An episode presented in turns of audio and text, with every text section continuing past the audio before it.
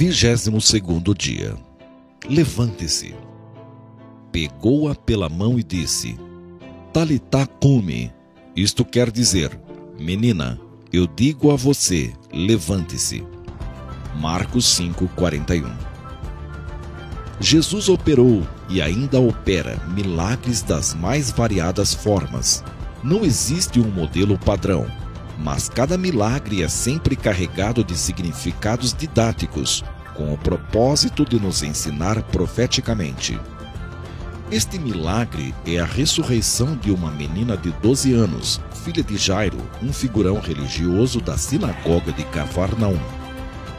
O texto bíblico completo nos mostra que a casa de Jairo estava em alvoroço e lamento, além de um grande sentimento de desesperança e incredulidade. Mas a orientação de Jesus para Jairo é: não temas, apenas creia. Quando o Senhor se aproxima da menina, ele não faz nenhuma encenação dramática, apenas diz: Menina, levante-se.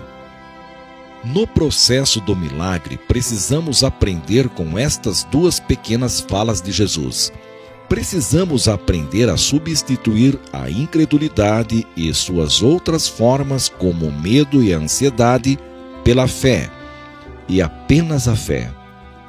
Precisamos, como a filha de Jairo, atender o chamado do Mestre e nos levantar, nos levantarmos da morte, da depressão, da tristeza, da desistência e da lamentação. Outra lição Antes de operar este milagre, Jesus faz uma limpa. Pede para que todos os que estavam na casa se retirem, pois havia uma incredulidade generalizada ali, ficando somente os pais da menina e os discípulos. Precisamos livrar o nosso ambiente da incredulidade para criar um ambiente de milagres.